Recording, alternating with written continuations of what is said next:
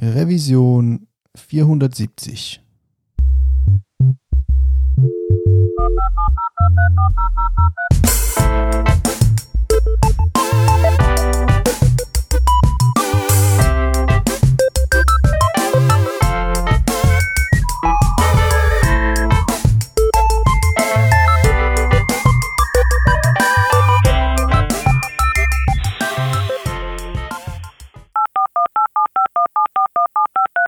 Diese Revision von Working Draft wird euch präsentiert von NetID, der großen Internetförderaktion in Österreich. NetID ist das Förderprogramm der gemeinnützigen Internetstiftung in Österreich und die will das Internet in Österreich voranbringen. Zu diesem Zweck verteilt NetID insgesamt eine Million Euro an innovative Projekte, die das Internet offener, freier und transparenter machen. Falls ihr in Österreich zu Hause seid, ganz egal ob als Privatperson, Unternehmerin oder als Verein, dann könnt ihr ein bis zu 50.000 Euro großes Stück aus dem Millionenkuchen abhaben. Alles, was ihr dafür braucht, ist eine geniale Idee für ein besseres, offeneres Internet und eine überzeugende Bewerbung. Diese könnt ihr noch bis zum 27.07. bei netid.at abgeben. Ganz einfach und ohne Bindestriche, netid.at. Und wenn euer Projekt den Zuschlag bekommt, werdet ihr danach nicht im Regen stehen gelassen, sondern von der großen NetID-Community herzlich aufgenommen. Also nicht lange zögern, sondern noch bis zum 27. Juli bei netid.at bewerben. Wir bedanken uns bei NetID für die Förderung des Internets und für die Unterstützung von dieser Revision von Working Draft.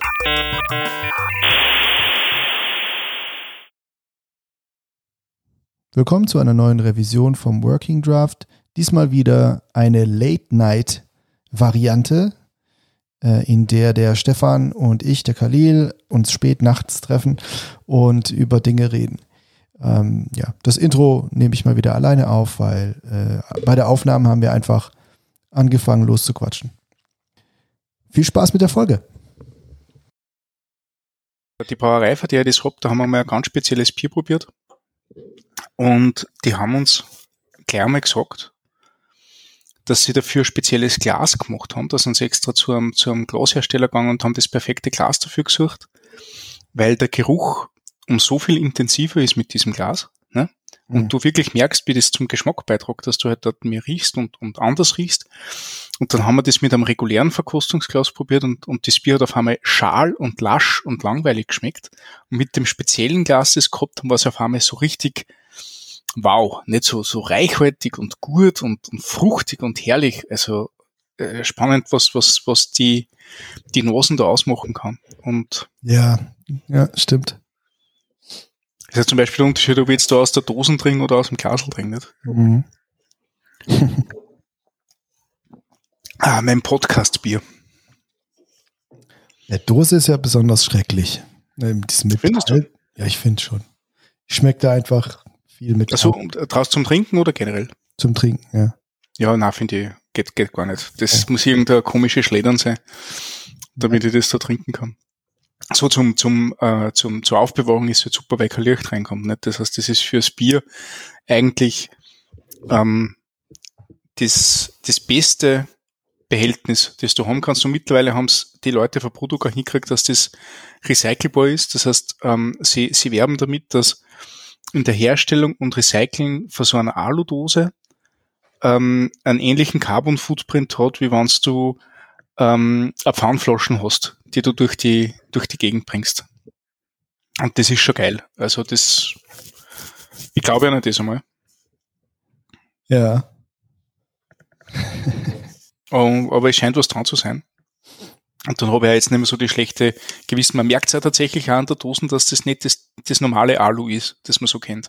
Ja, okay. Sondern ein bisschen so, also viel dünnwendiger und, und ähm, eine ganz andere Textur, also nicht so, so, so glatt geschliffen, sondern ein bisschen rauer und so. Es ist spannend. Mhm. Sehr interessant, was die da aufführen. Herzlich willkommen beim Bier-Podcast. beim beim äh, Aludosen-Podcast. Beim Aludosen-Podcast. Weil der Karin ja, trinkt auch, trinkt auch den Wein aus der Aludose, ja. wie, wie sie das halt so kehrt, nicht? das wäre ja geil. Boah, das wäre eklig. Nee, aber ich trinke Wein aus dem, aus dem ja. ja, das ist okay. Das ja, das ist, ist halt so. Das mache ich auch immer so. Der französische Weinbauer mäßig, weißt du? Die trinken das aus dem Glas, aus dem Wasserglas, aus so einem kleinen. Ja. Ja. Wird hier nicht groß mit. Ja, die haben so Stutzen, nicht? So, so ganz kleine. Ja, ja mhm. genau. Das hat mein Opa auch immer gemacht. Mhm. Das, ich trinke in, in, in Wein so am liebsten. Also ich, ähm, äh, bei Rotwein bin ich ganz speziell, da gibt's ja diese riesen großbäuchigen, wunderschönen, mhm. langstieligen Rotweingläser. Ja.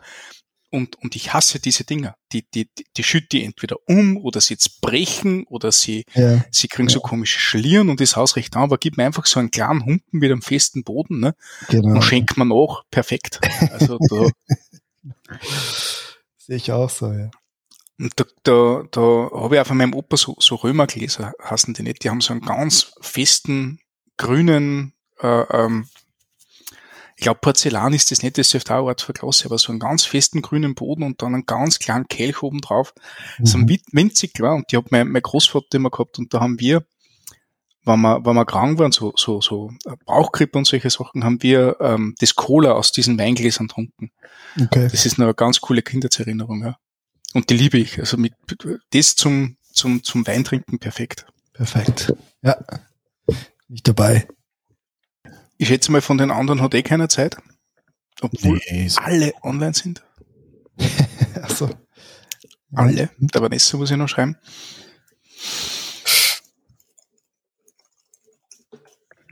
Genau.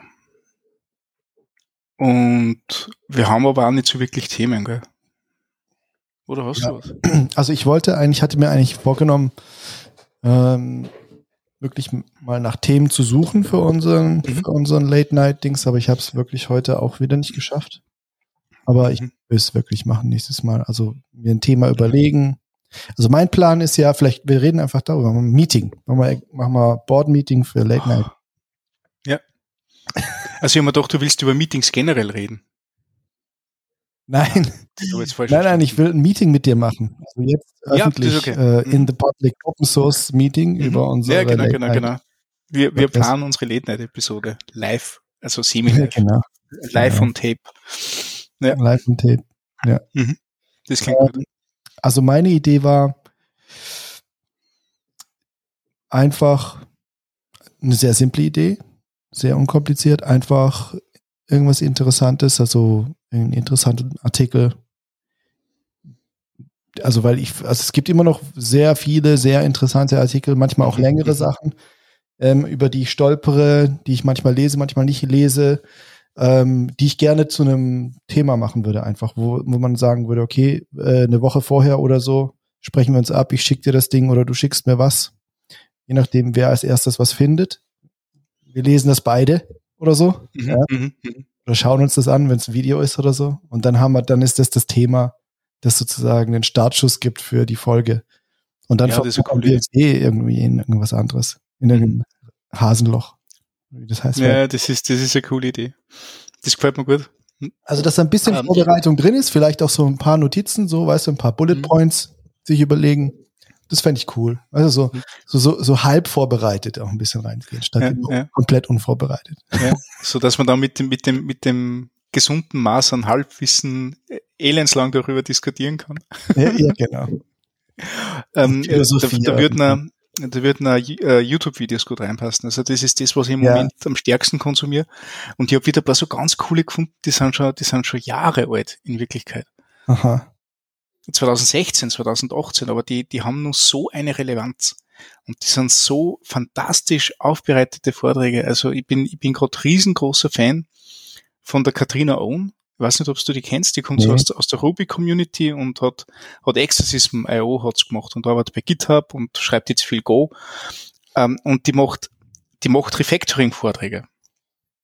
Und, und, und ah. erstens einmal, also irrsinnig eloquent, äh, irrsinnig gut Geschichten erzählt, irrsinnig guter Aufbau, irrsinnig gute Slides, alles komprimiert auf 20 oder 30 Minuten und du lernst eine Refactoring-Technik kennen in dem Vortrag, die dir ewig hängen bleibt. Ja. Und, und wenn du das nachher das Resultat am Ende siehst, von dieser Katastrophen an Code, die sie dir am Anfang zeigt, und das ist nachher das Resultat, egal in was für einer Programmiersprache ist, das ist.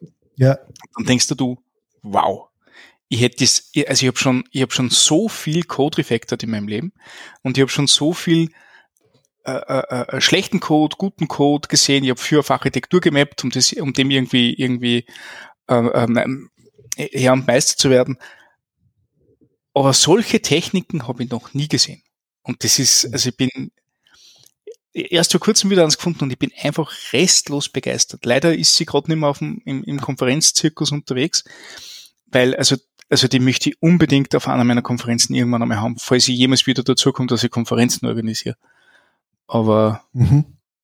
aber äh, irre, einfach irre. Richtig herrliche, coole Vorträge, kann ich sehr, sehr stark empfehlen. Die, die, die Frau hat mich fast wieder dazu gebracht, dass ich mir objektorientierte Programmierung anschaue. So cool sind die Vorträge. Okay. Ja. Also wenn das jetzt der Peter hören wird, der wird ja aus dem, aus dem Hocker fallen. Weil bei uns ist eher so, so, das Usus, nicht, dass man, dass man sehr viel über objektorientierte Programmierung schimpft. Ja, ja. Aber so wie die das sagt hat, ist cool. Ja. Ich kenn, ich habe dieses Buch vom, ähm, von Martin Fowler, das Refactoring-Buch, habe ich mir noch nicht, äh, noch nicht wirklich tief zur Gemüte geführt. Ja, es reicht immer, wenn man die ersten zehn Seiten liest, da kann man eh schon gut mitreden. genau, aber ich habe ja auch schon Notizen gemacht und so.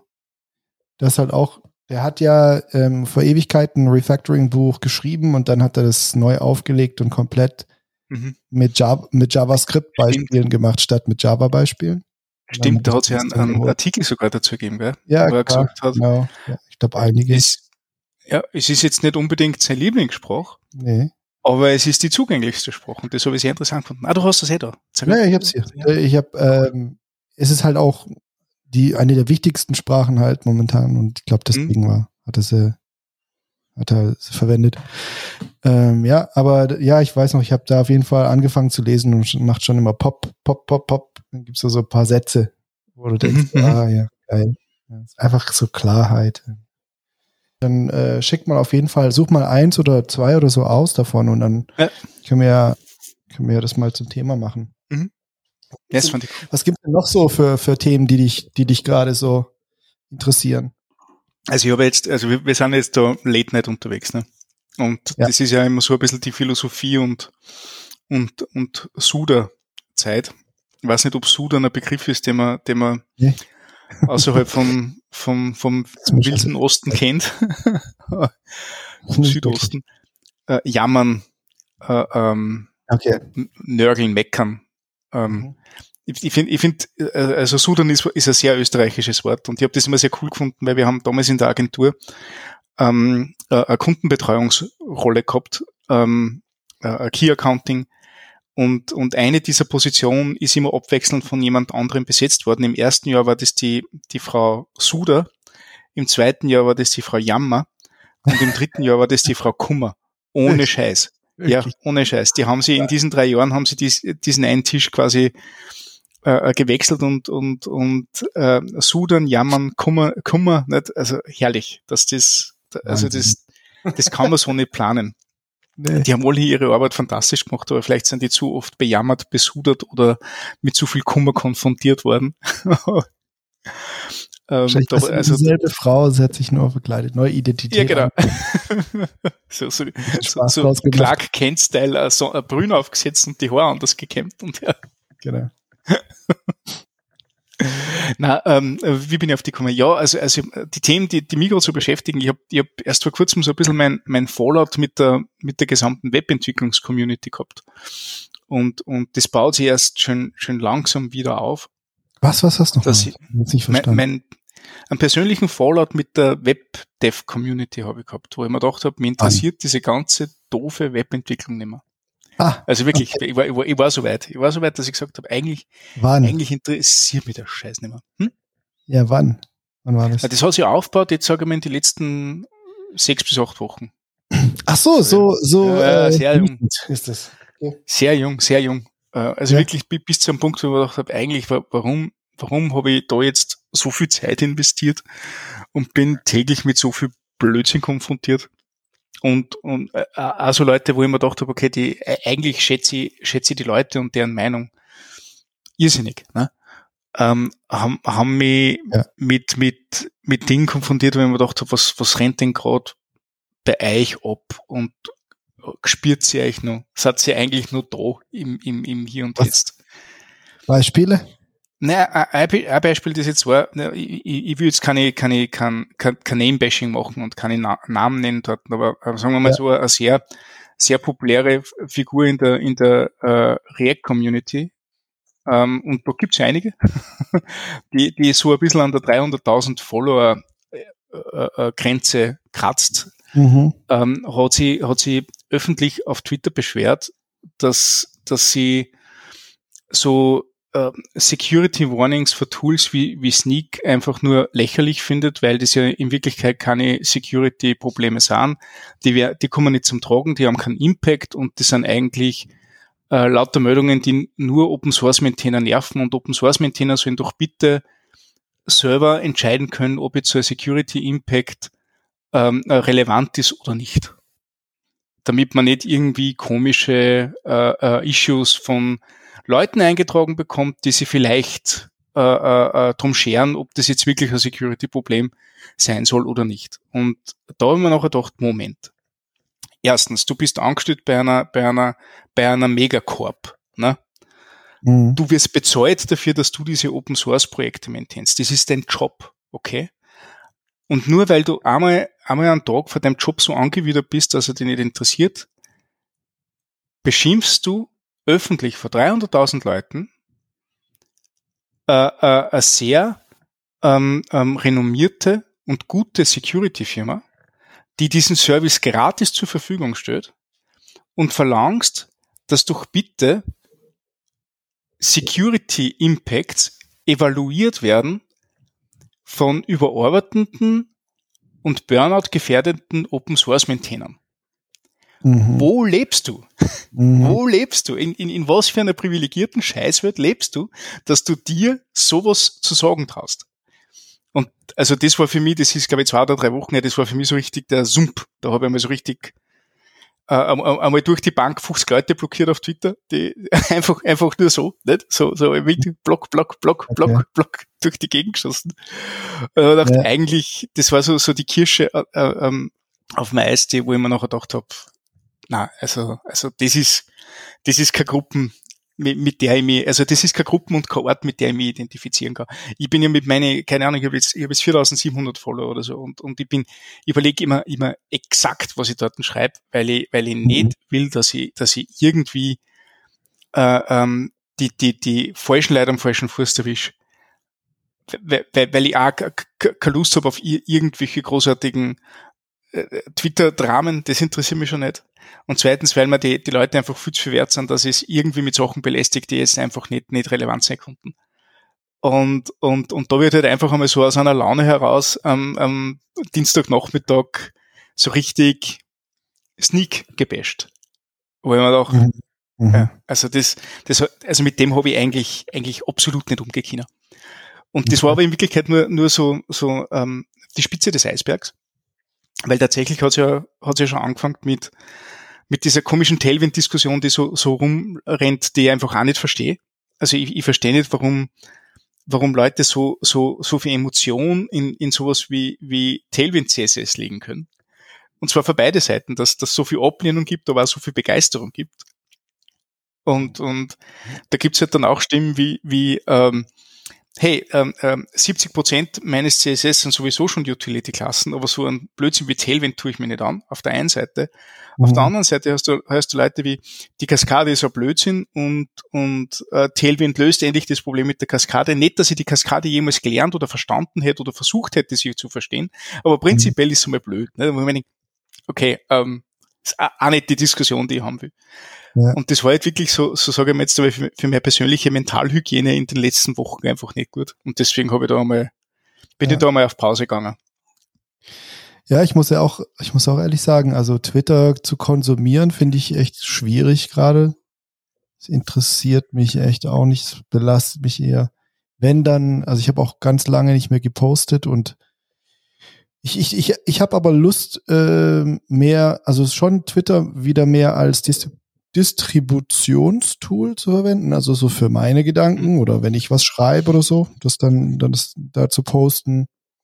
Und ich habe so ein paar Listen, die ich habe so Twitter-Listen, wo nur ganz wenig Leute drauf sind oder so. Zum Beispiel will ich immer wissen, wenn es was Neues gibt vom, und da ist er wieder vom, vom Guillermo Rauch oder vom, von Next.js. Mhm.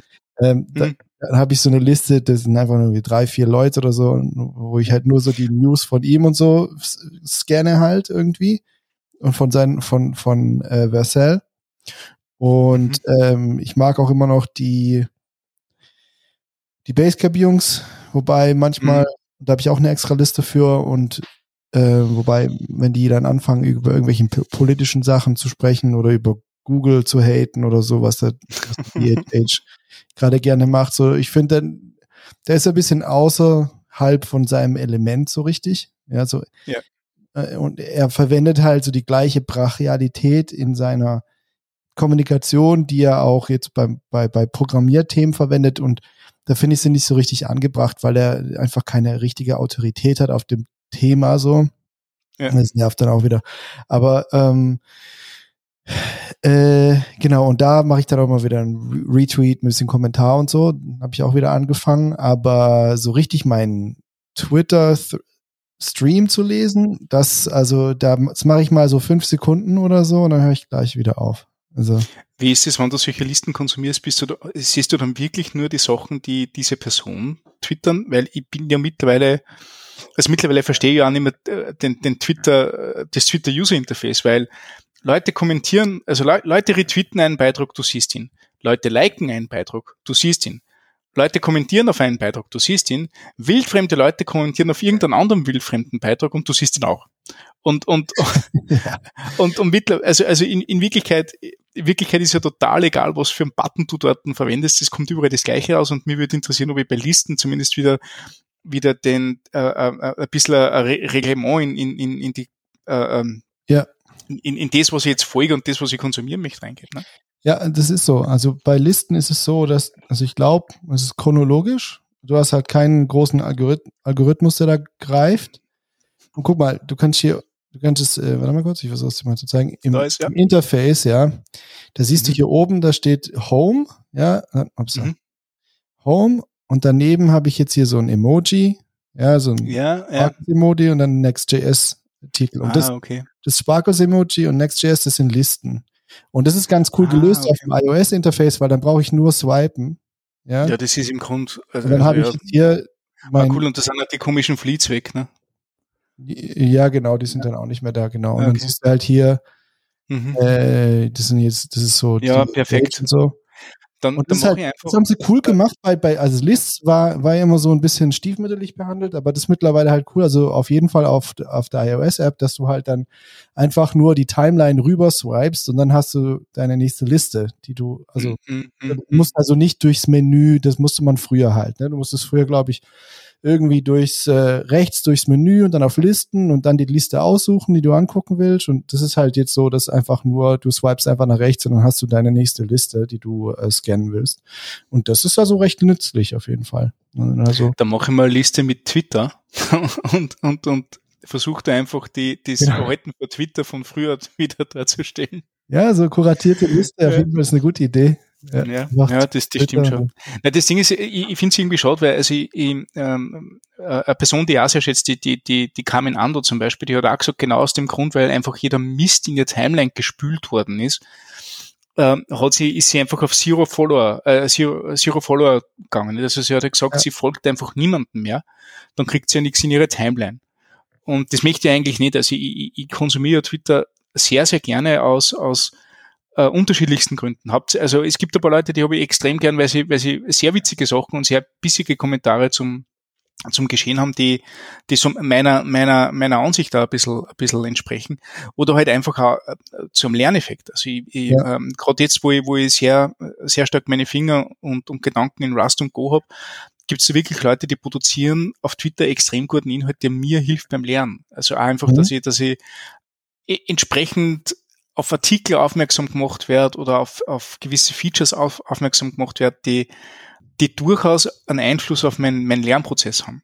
Und das würde ich eigentlich weiter gern konsumieren. Und das ist eigentlich was, was ich sehr, sehr gern gehabt habe an Twitter. Also das, wir sind ja schon, keine Ahnung, ich, ich habe diesen, diesen Twitter-Account, den ich da gerade habe, den habe ich extra für Webentwicklung aufgemacht damals. Ich habe ja, keine Ahnung, sieben oder acht andere.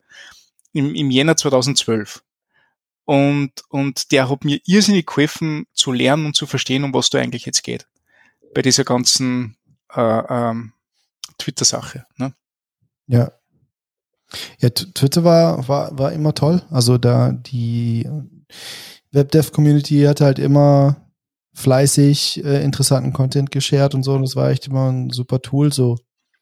Aber ja, also es macht sicherlich Sinn, ähm, sich seine, also wirklich da wieder zu schauen, wem followst du, das vielleicht wieder einzugrenzen. Ich habe heute wieder, bin heute wieder ein paar Leuten entfolgt, weil ich einfach dachte, okay, ich brauche diesen Müll nicht. Mhm. Also, was man auch, was man auch machen kann, ist Retweets ausschalten. Also wenn du wirklich so eine Person magst, aber dich das nervt, die Retweets zu sehen von der Person, dann kannst du bei der, bei, bei dessen Profil kannst du sagen, ja, ja, da gibt's da oben so ein, so ein kleines Menü und dann kannst du sagen, keine Retweets mehr von der Person und dann kriegst du nur noch die Original-Tweets halt, so die, die die Person hm. geschrieben hat. Das mache ich auch ab und zu. Tatsächlich Retweets ausschalten, wie geil ja. ist denn das? Ja, ja das ist cool, weil, weil manchmal retweeten Leute echt einen Müll irgendwie und hm. machen deine Timeline voll mit irgendwelchen äh, Retweets, die dich nicht interessieren und dann ähm, das belastet dann halt auch irgendwie, wenn ja. du halt die Timeline irgendwie verwenden willst als ein Tool, um, um Neuigkeiten zu, zu sammeln oder zu finden und solche Geschichten und da halt so viel Quatsch drin ist.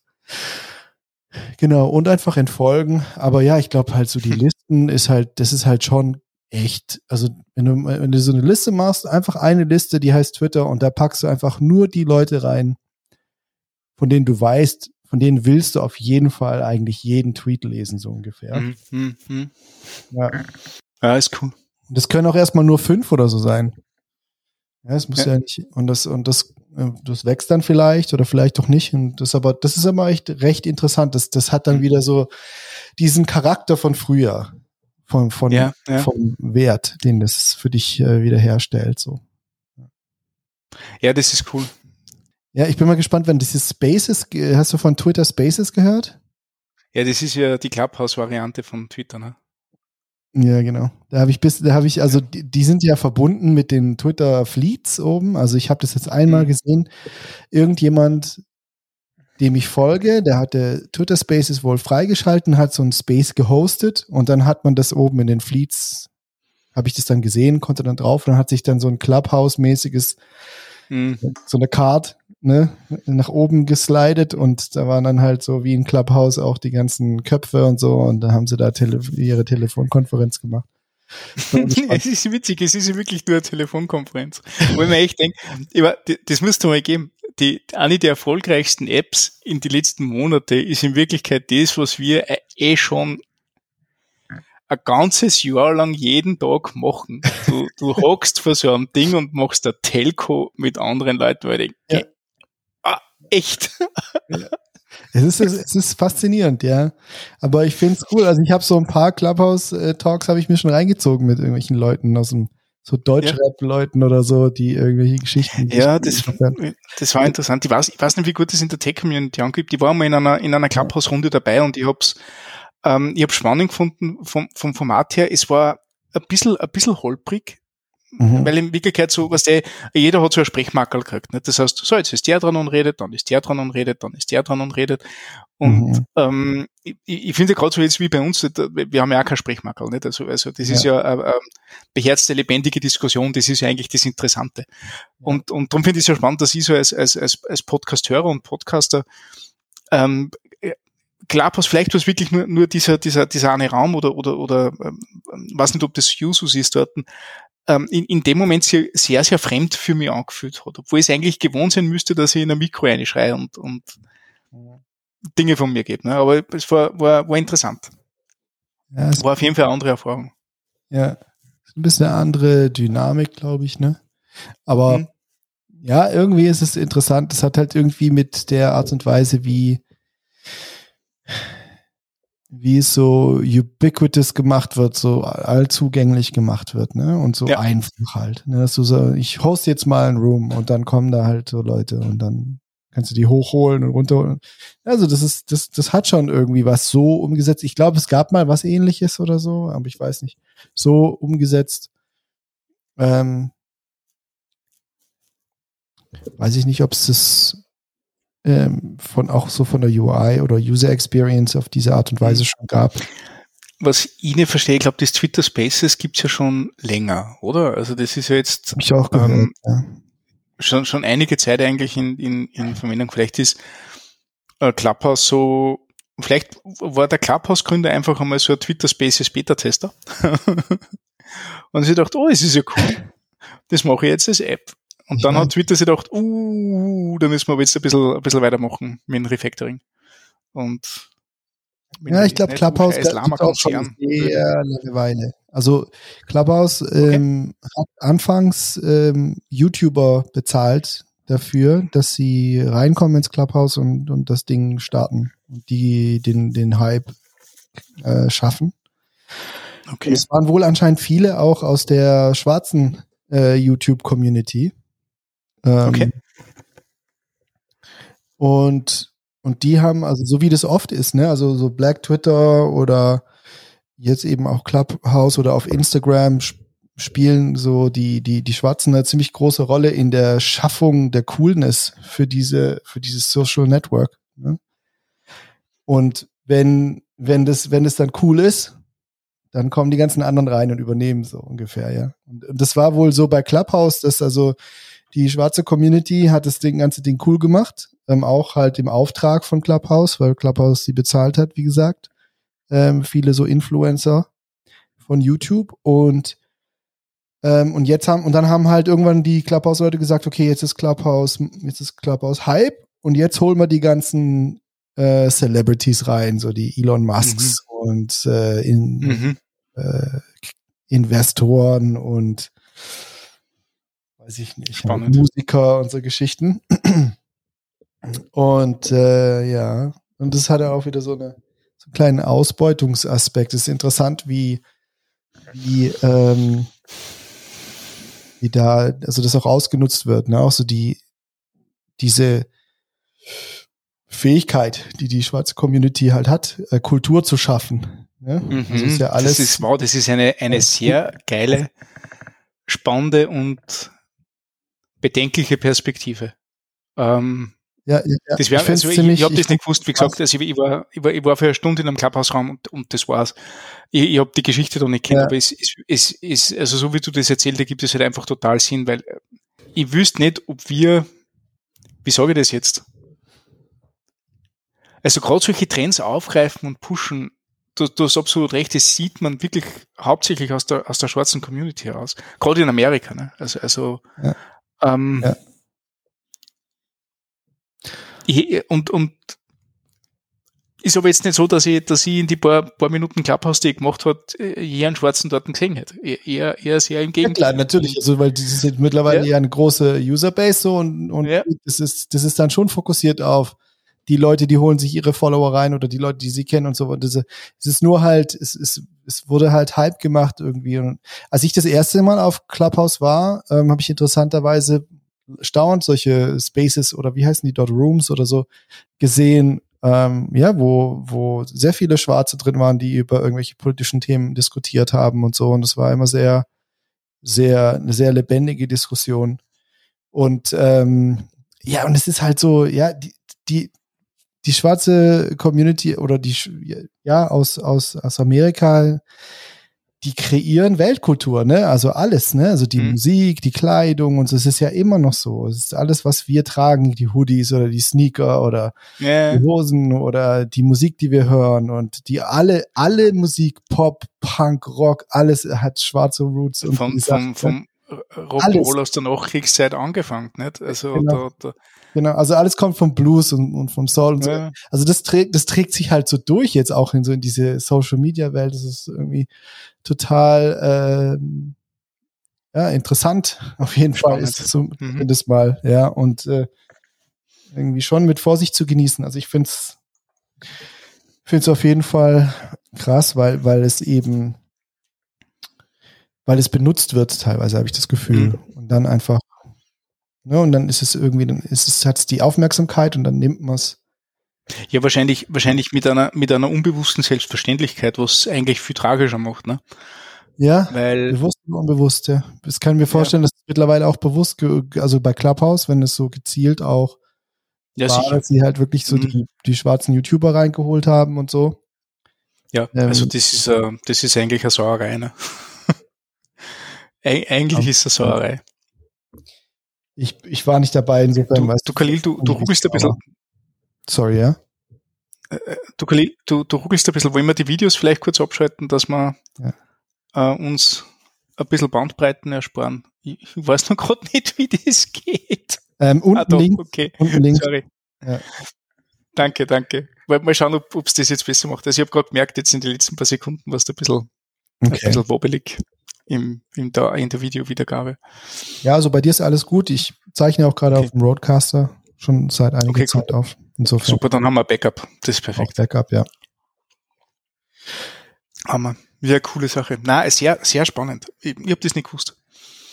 Wie sind wir da jetzt hingekommen? Ach so, ah. Twitter und Twitter Spaces, genau. Ja, genau. ja und bei, ja. bei Twitter ist es auch so. Also Twitter lebt auch sehr viel. Ich weiß nicht, anfangs glaube ich nicht unbedingt, aber irgendwann äh, gab es dann auch dieses Phänomen Black Twitter und als mhm. Twitter so ein bisschen am Abstürzen war, war so wieder, war Black Twitter das, was Twitter auch einiges wieder an Leben gegeben hat. Mhm. Und äh, genau, also es ist halt, da, da hat dann auch Twitter wieder davon profitiert. Ähm, ich, ich folge seit einiger Zeit ähm, ähm, einigen Black Tech Twitter Accounts mhm. und, und die, das hat auch wieder komplett neue Perspektive eröffnet, vor allem im, in Bezug auf äh, ähm, Tech Education, äh, äh, Hiring-Perspektiven, und, und, und Interviewsituationen und solche Dinge, wo, mhm. wo du halt einfach merkst, ja, du, du lebst halt echt, echt in einer Bubble und das ist echt nicht gut. Ähm, äh, alleine, alleine die, also wenn ich an die Interviews denke, die, die, die ich geführt habe, nicht, die, die, äh, glaube ich, glaube ich noch inklusivere Interviews waren im Vergleich zu einigen meiner Kollegen in den letzten Jahren. Ne? Mhm ähm, äh, ganz, ganz zu schweigen von dem Interview, das ich gehabt habe bei dieser Firma, das, halt, das halt wirklich ein, ein Whiteboard-Stresstest war, den ich dort mhm. gemacht habe. Mhm. Ähm, bin, ich, bin ich aber auch mit, mit dem, was ich schon versucht habe, äh, anders zu machen und besser zu machen und zugänglicher zu machen und fairer zu gestalten in Wirklichkeit, ne? immer noch meilenweit weg von, von, ähm, ähm, von dem, was eigentlich nötig ist, äh, um, um ähm, gute Talente zu, zu, zu finden, zu heiren und, und Raum zu geben, sich zu beweisen. Ähm, und das, das liegt halt hauptsächlich an einer, an einer ähm, Bias. Was ist denn das deutsche Wort für Bias? Äh, äh, Voreingenommenheit. Ne? Ja, ähm, genau. Wahrscheinlich gibt es ein schöneres Wort, aber, aber das fällt mir jetzt gerade nicht ein. Ähm, äh, also an, an, dieser, also an dieser Voreingenommenheit, an dieser, an dieser äh, äh, mir, mir seit, seit Jahren und Jahrzehnten eingetrichterten Perspektive, äh, ähm, mit, mit denen ich solche Situationen und Menschen in solche Situationen evaluiere. Und, und das ist, ähm, also die, wie, wie, das ist jetzt eineinhalb Jahre her oder so, oder, oder nur länger, dass ich, dass ich eben Leute aus dem, aus dem ähm, schwarzen Tech-Twitter-Sektor gefolgt bin und das hat irrsinnig viel geändert in, in, in meine, in meine Interviewpraktiken, in meine Hiring-Praktiken, die ich damals noch gehabt, also, also wo ich damals noch die Möglichkeit gehabt habe, dass ich das mache. Mhm. Ähm, und hab eigentlich bis zum Punkt, wo ich gesagt habe, eigentlich, eigentlich traue ich mir nicht mehr zu, zu 100% fair zu heiren und würde das eigentlich gar nicht mehr gern machen. Ähm, was, was spannend war, also ich war, ich war früher sicher wöchentlich in zwei oder drei Interviews und bin das jetzt seit zwei Jahren oder eineinhalb Jahren gar nicht mehr. Mhm. Nur mehr in Ausnahmefällen. Mhm. Einfach weil, weil ich mir gedacht habe, ich, ich glaube, ich kann nicht diese Interviewsituation schaffen, damit es ein faires und gutes Interview wird und ich die richtige Person her. Mhm. Also das war, war eine starke Erkenntnis. Und halt auch im, im äh, äh bezüglich Education, ähm, da sind auch sehr viele Leute halt auch auf, auf Bootcamps und so weiter, weiter angewiesen, damit die, damit die überhaupt diese, diese Hebelwirkung haben, um, um weiterzukommen. Nicht? Und so ein Ding wie Bootcamp, das, das habe ich vorher nicht kennt. Mhm. Das war mir vorher einfach nicht bewusst, dass es sowas gibt. Für mich hat es immer geheißen, entweder Hochschulabschluss oder, oder Schulabschluss im, im Tech-Sektor. Ja. Aber, aber diese, diese, diese zweite Ausbildungsschiene auf, auf, auf äh, ähm, via, via Bootcamp oder, oder ähm, ja, Schnellkurs ist, ist das falsche Wort, aber, aber, aber bei, uns sind es halt die, die Wirtschaftsförderungskurse, die, die es halt gibt. Um, Sachen. Yeah, look at that. Um, He's married to Was war jetzt das? Sorry, ich habe hier, ich hab hier aus Versehen wo drauf geklickt und dann hat es hier ein Video abgespielt. Der Roadcaster hat mir das gleich erzählt, ja. Der Roadcaster hat es gleich äh, reingepumpt. Okay, also. Ja. Zwei, weil ich habe jetzt gerade geschaut, ob vielleicht bei mir irgendwo ein Video losgegangen ist. Na gut, ich, ist eh gut, ist eh gut, dass das kommt ist, ich, ich, ich schwafle eh schon wieder. Ja, nein, Aber sehr interessant. Das, äh, ähm, gibt es einige coole Accounts. Also ich, ähm, äh, die Angie Jones ist eigentlich eine Person, die, die da sehr viel Perspektive gebracht hat. Ich glaube, die, die, die werde ich jetzt in die Schaunotizen verlinken. Sie, sie kommt eigentlich aus dem, aus dem Java-Sektor. Sie ist die erste schwarze Frau, die als, als Java Champion ausgezeichnet worden ist. Ich glaube, dass das Java Champion heißt. Das ist von okay. der von der von Oracle vergebene äh, äh, MVP ähm, Award. Das ist so wie wenn du äh, Google GDE bist, ne? also der, der Google Developer Expert oder der Microsoft MVP, ähm, macht Oracle den Java Champion. Und sie war die erste schwarze Frau, die ausgezeichnet worden ist. Wobei man aber auch sagen muss, es sind auch generell sehr wenig Schwarze und noch weniger Frauen als Java Champion ausgezeichnet. Also das mhm. ist eine, eine äh, äh, sehr weiße, sehr männerlustige Domäne. Mhm. Aber, aber ihr kann man, ihr kann man gut folgen. Also auch wenn, wenn sie, wenn sie Java macht und das, das euch, euch nicht interessiert, die hat pr prinzipiell sehr guten Entwickler-Content. Also, und, okay. und gibt sehr gute, gute Einsichten in, in schwarze Tech-Twitter. Okay. Angie Jones äh, ist Tech Girl 1908. Ja. Genau. Senior Director Developer Relations at was?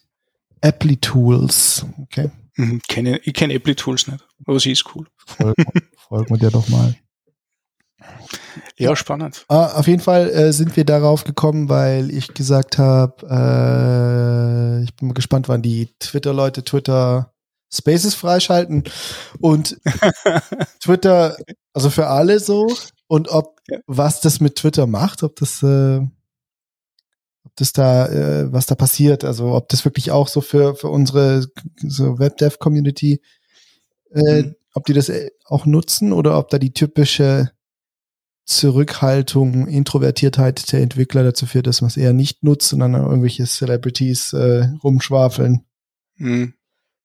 ähm, ich finde es ja spannend, wie, wie findest du äh, die Twitter-Fleets, die sie ja vor kurzem veröffentlicht haben? Also die, ja, also die Story. Die Instagram-Stories von, von Twitter, ne? Ja, also die Snaps, Snapchat, äh, wie, wie hießen die denn auf Snapchat eigentlich? Hießen ja, war das das Snap ich weiß nicht, keine Ahnung. Die, hieß, die hießen auch Stories, glaube ich. Ich habe hab Snapchat nie installiert. Ich hab, kann es dir nicht sagen. Ja, ich fand das Feature, also das war ja ein Snapchat-Feature und ich fand das auch cool. Ähm, ich mag das eigentlich auch. Ähm, ich ich finde es auch bei Instagram eigentlich immer interessant.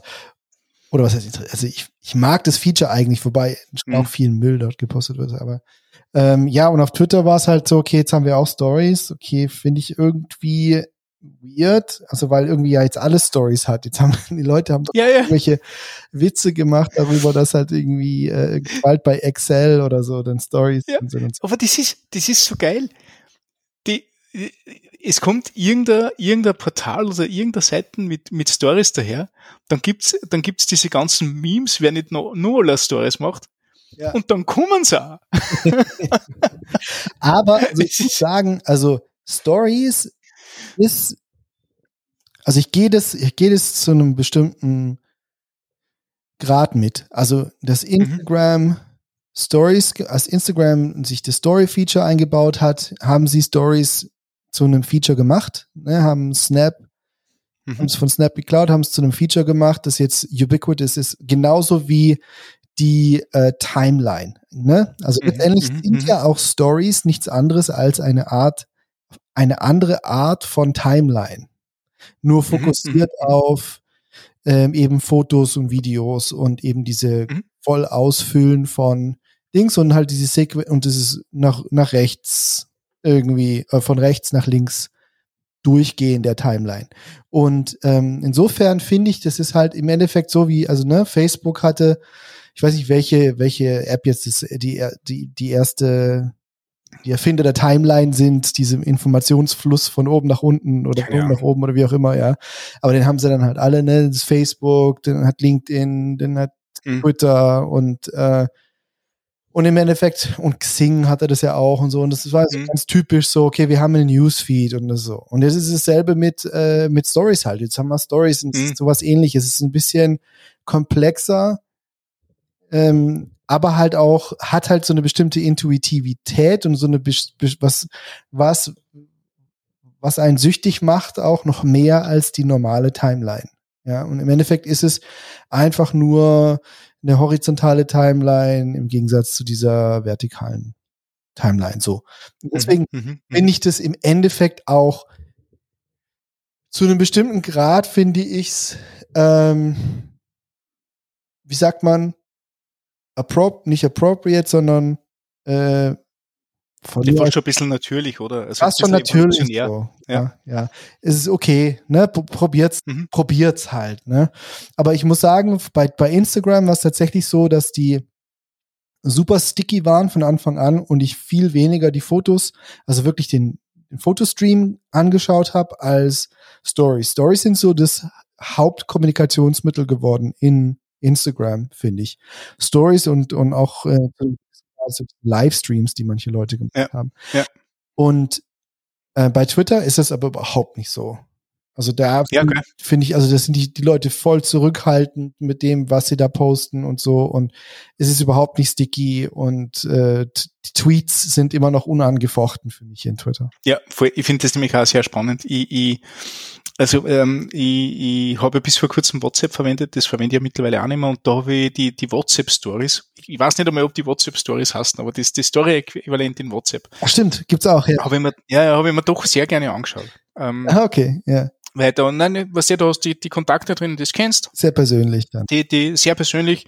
Da siehst du ein paar, paar, paar Bilder, die, wo, wo du, also, also, bei denen kein direkter direkter Austausch passiert. Nicht? Also das Ding ist das, ähm, man, man teilt ja gerne mal Fotos über, über WhatsApp und solche Sachen und ähm, äh, anstatt jetzt jeder Person das Foto zu schicken, ist, ist, ist prinzipiell schon mal da und kann konsumiert werden. Und das ist eigentlich ein sehr, sehr schöner, inklusiver Ort, äh, inklusive Ort, das Ganze, Ganze zu verteilen, weil, weil so, so kriege ich ja von, von Leuten was sehr Privates und sehr Persönliches mit, ähm, die, die ich gut kenne, aber mit die vielleicht nie zu diesen regen Austausch habe. Und das mhm. ist, das, das gefällt mir eigentlich sehr, sehr gut.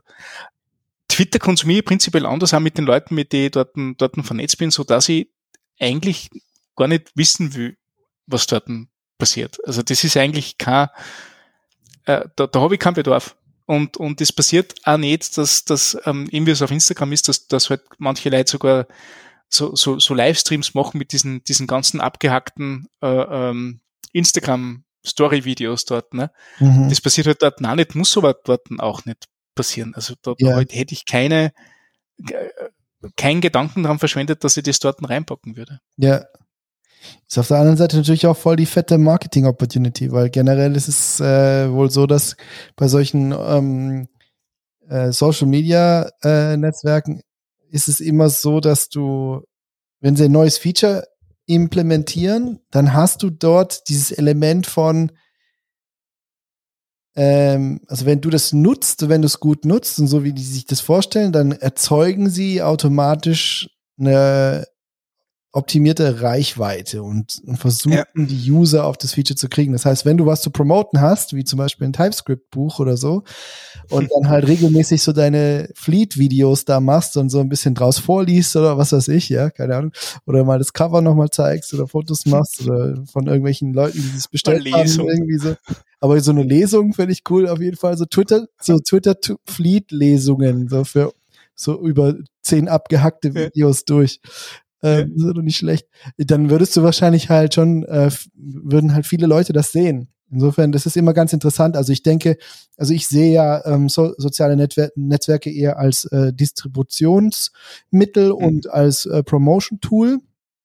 Ähm, also nicht nur, also, ne, aber ich, das, ich denke, also heutzutage, wenn man was zu verkaufen hat oder äh, was bewerben möchte, ähm, ähm, oder irgendwas hat, was, was einen Wert darstellt, vielleicht für andere Leute, was man irgendwie an die, an die Menschen bringen will, um ein Publikum für sich zu schaffen und so.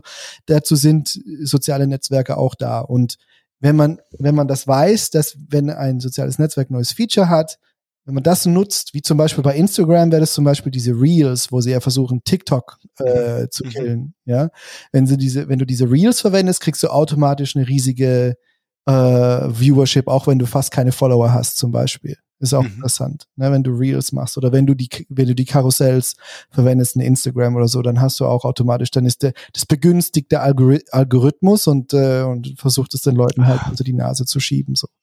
Und äh, das ist interessant zu wissen, einfach nur als Pro-Tipp, wenn hier jemand irgendwie los scammen will mit irgendeinem Produkt oder so. Ich finde es auf jeden Fall spannend, dass wir jetzt schon, schon sehr lange über soziale Medien reden und die, äh, mit dem jetzt gar nicht gerechnet hätte, nur durch, durch den, nur, nur weil irgendein Typ über Sneak geschimpft hat zu seiner Erfolgerschaft. ja, genau. Aber das ist, das ist genau, das ist late. So. genau, also ganz genau. Startschuss und dann geht's ab. Ja. Aber das war schon immer ein Thema, das mich interessiert hat und ein Thema, mit dem ich mhm. mich auseinandergesetzt habe.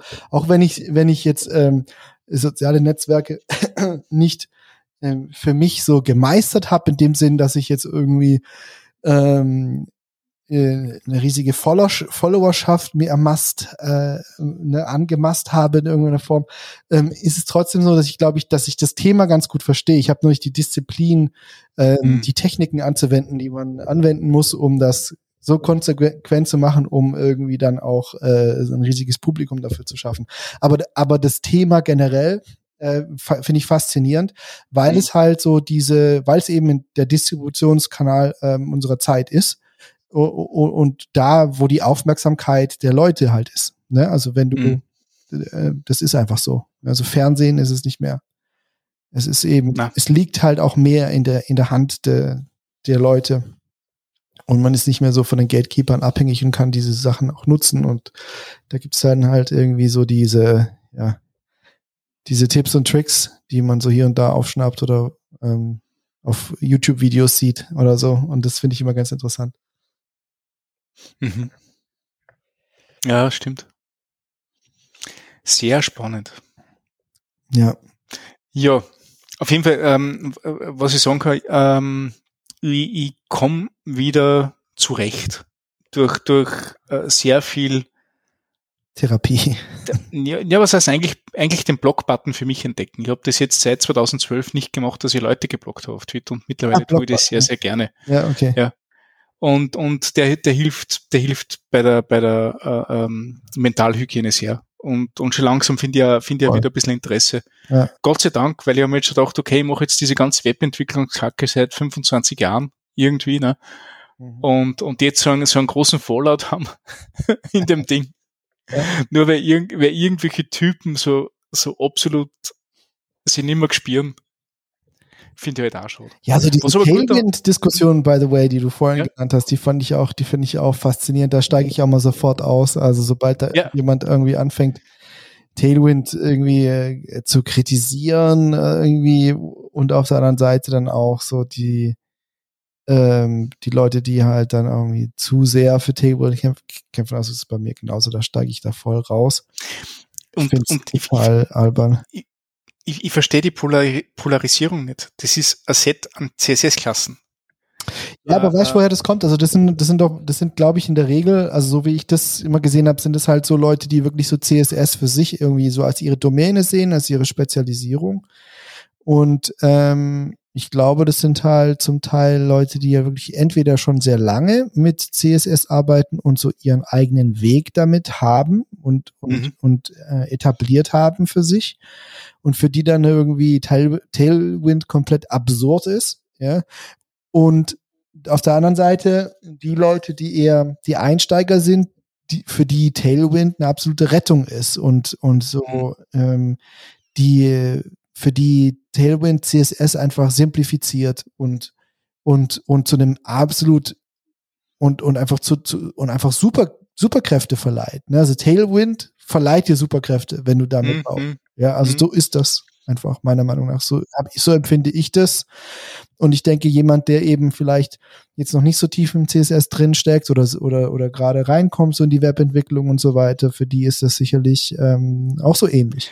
Ich, ich sehe das ja mittlerweile auch ähm, mit einem Auge von, keine, keine Ahnung, Beispiel, Beispiel, du hast eine, du hast eine Agentur oder bist, bist, bist technischer Leiter in einer Agentur und solche Ja. Sachen. Genau. Ein- Einfach nur durch den Umstand, dass dort eine einheitliche API gibt, mit der du alles gestalten kannst. Ja. Alles. Mhm. Normalisiert auf ein, auf ein, auf ein greifbares Set an CSS-Klassen.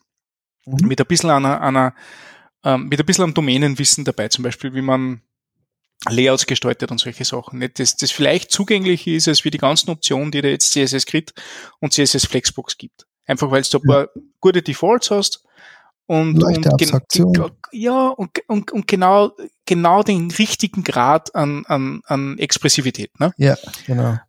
das auszurollen über ein Team von, keine Ahnung, fünf, zehn, fünf Leuten, zehn Leuten, von mir aus 20 Leuten, die in verschiedenen Projekten arbeiten, zu verschiedenen, äh, in, in verschiedenen Ausmaßen, die, die oft rotieren, ähm, also, also nicht, nicht weil es so furchtbar ist, sondern in Teams oder in Projekten äh, äh, Rotation machen, nicht? Also, also, oder wie, also du weißt schon einfach, einfach äh, verschi- verschiedene Projekte sehen.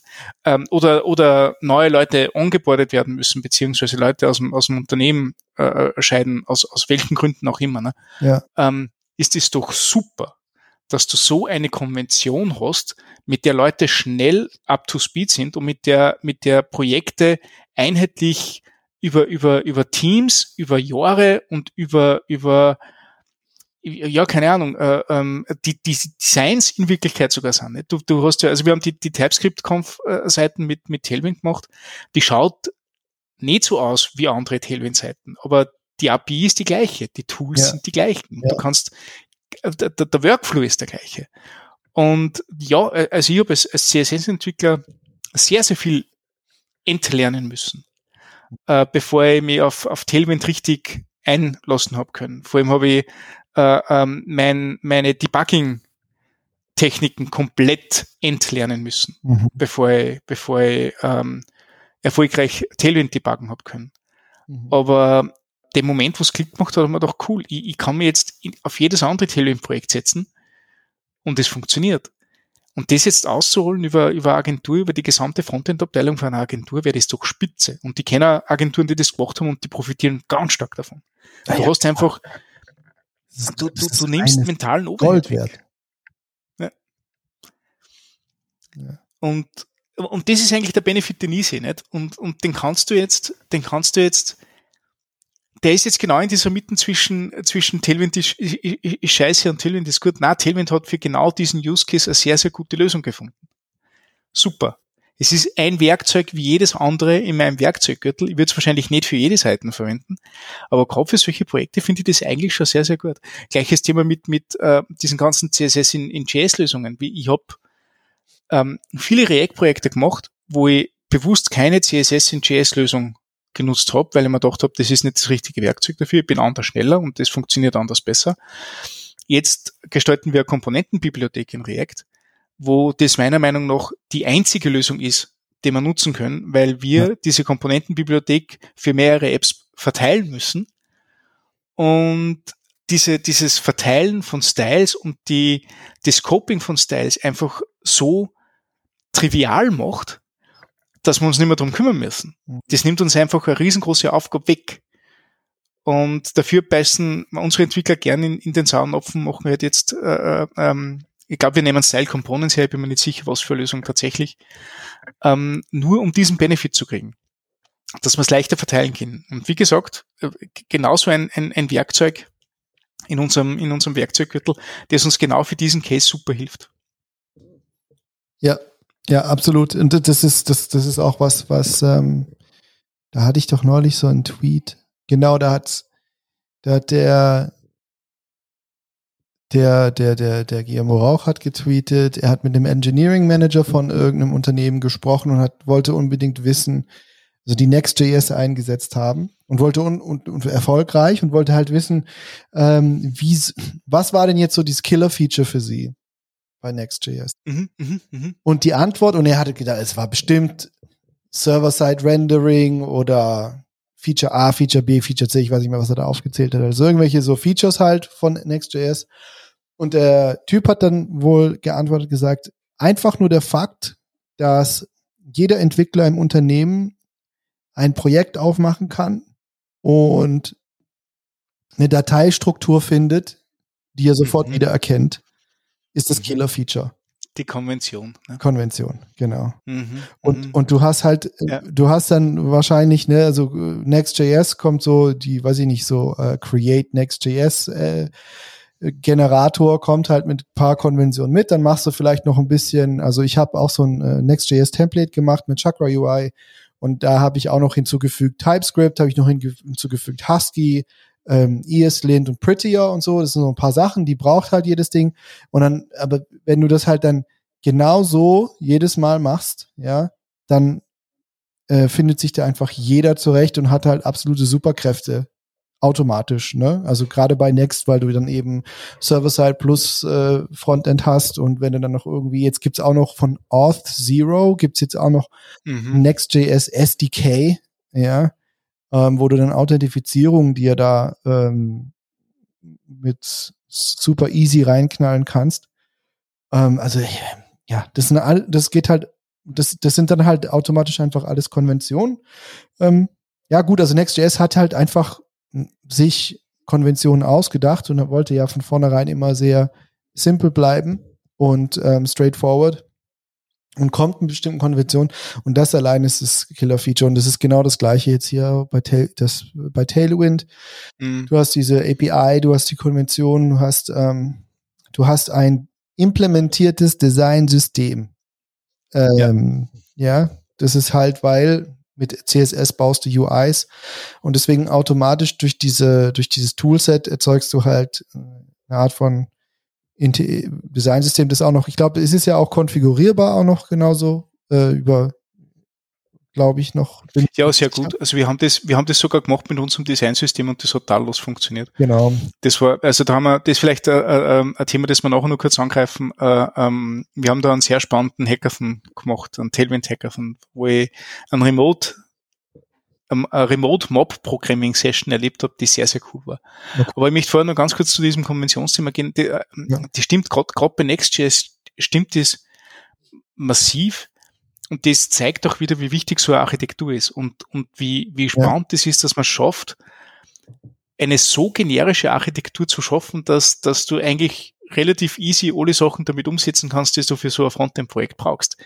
Ähm, so, so auf dem zweiten, also auf den ersten Blick ist das ja kein Rocket Science, die dort passiert. Sie haben einen Pages-Folder und einen API-Folder. Wow. Ähm, wenn du genauer hinschaust, ist halt wirklich jeder Schritt von der ersten Seite bis zur full-fledged App irrsinnig gut durchdacht. Und ich habe dort ja. nochmal einen Vortrag gehalten auf, auf unserem JavaScript-Meetup, ähm, den, ich, den ich Heldenreise getauft habe, weil, weil, weil ich äh, in, in meiner Erfahrung mit Next.js zu arbeiten Parallelen gesehen habe zum, zum literarischen Monomythen, ähm, wo du halt ähm, ähm, als, als unbefangener äh, äh Dorfjunge äh, ausziehst, um, um das große Abenteuer zu erleben und als, als dieser, dieser mächtige Behemoth wieder zurückkommst. Ne? Mhm. Und, und, und genauso ist es mir gegangen bei Next.js, weil ich bin, ich bin halt mit einem einfachen Hello World und einem Pages-Folder hingegangen und habe mir gedacht, okay, das verstehe ich. Mit dem kann ich arbeiten. Mit dem kann ich als, als React-Anfänger und als, als, als ähm, Next.js-Anfänger einfach einmal umgehen. Und zum Schluss habe ich halt äh, äh, am Ende meiner Reise mit, mit Hilfe einer sehr guten Dokumentation ähm, die, die Underscore App Page bearbeitet, die Underscore Document Page bearbeitet, habe einen Audio Player gehabt, den man über mehrere Seiten mittragen kann, dynamisch und so weiter, habe User Login gehabt, habe Server-Side Sachen gehabt, einfach so. Und am Ende habe ich mir gedacht, wow, also das Wissen, das ich aufgesogen habe in dieser, in dieser Reise von Hello World bis zum Schluss, das ist so, so machtig und so massiv und, und so umfangreich. Und mir ist nicht einmal aufgefallen, dass ich das, das Wissen mir so aneigne. Und ähm, äh, Applikationsgerüst oder, oder, oder Architektur so zu gestalten, dass dieser Effekt herrscht, das ist, sehr, sehr viel Liebe zum Detail, sehr, sehr viel überlegt, sehr, sehr viel gesehen. Äh, das passiert nicht einfach so über Nacht. Also, also das ist fantastisch, was die da gemacht haben. Ja, und, und das, ich finde es interessant, weil diese, das Erstellen der Konventionen und das Einhalten der Konventionen und um Konventionen herum die Architektur zu bauen, ähm, ist, ist ja genau das, was man ähm, machen sollte, um einfach im, beim Software Engineering, um, um Effizienzen mhm. zu erzeugen. Und ich finde, ich fand, fand es immer interessant. Mein Erlebnis mit Agenturen war immer, dass sie es geschafft haben, im IT-Business zu arbeiten, also B Business zu, zu machen im IT-Business und in vielen Fällen einfach äh, Minus zu machen oder an mit einer absolut geringen Marge irgendwie mhm.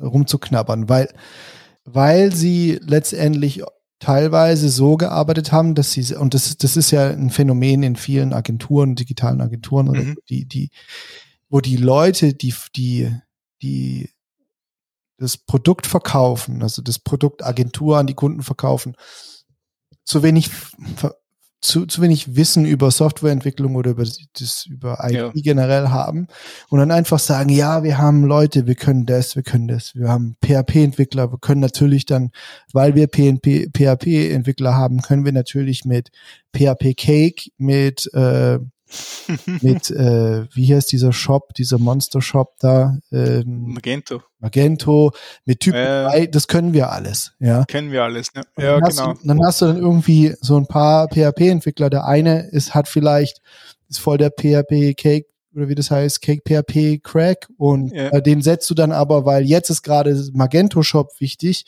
setzt du an Magento Shop. Dann setzt der sich da dran und macht alle Anfängerfehler, die man mit diesem Frame Framework machen kann, weil er halt das Framework noch nicht kennt und auch keine Zeit hat, sich irgendwie einzulesen, einen Kurs zu machen oder irgendwie sowas. Bloß ah, weil gut, das du, du, der ja? ja vor dem Projekt zwei Wochen vor Release, das kann, du kannst ja nicht ein, einlernen in der Thematik. Ja, genau, zwei Wochen vor Release. Ähm, genau. Und das, das heißt also, dass da werden unheimlich viele Kosten erzeugt und da entsteht, also das machen die, die verwenden wirklich Software oder die Kenntnisse, die diese Leute in, in diesen äh, Agenturen haben, teilweise so ineffizient, dass sie halt fast äh, rote Zahlen schreiben die ganze Zeit, ja. Oder höchstens dann über Maintenance-Verträge danach dann erst wieder Geld einnehmen, weil ähm, sie halt so viel Scheiße bauen, dass die Kunden ständig dann wieder neu einkaufen müssen, so oder Maintenance-Vertrag machen müssen, weil eben das ständig neu optimiert werden muss oder lauter Bugs hat und äh, nachgefixt werden muss und so. Und dann machen sie da dann so ihr Geld, ne, was halt so ein bisschen scammy ist auf der anderen Seite. Und anstatt halt sich genau zu überlegen, okay, was haben wir denn hier für Leute, was wollen wir für Leute haben und gezielt bestimmte Leute einstellen, die bestimmtes Wissen haben und dann sagen, okay, wir möchten, weiß ich nicht, es haben ja manche machen das ja, manche haben es ja auch gemacht. Von, von, von mir aus, wir sind der, der ähm, Magento Dienstleister für den Mittelstand oder so. Dann holst du dir halt nur Magento Cracks und die Leute, die, die, die du einstellst, die es noch nicht können, die lernen dann halt nur Magento, ja, oder bleibt mal in der JavaScript-Welt, dann ist es eben jetzt halt Next.js oder was auch immer, ja.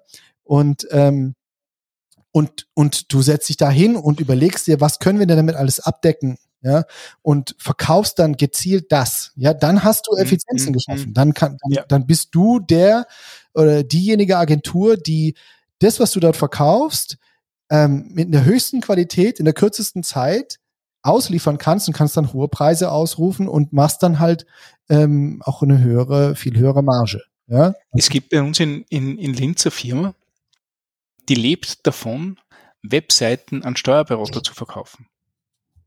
Ohne, ja, ohne Schmäh. Die haben, die haben 70, 70 Mitarbeiter. Ja.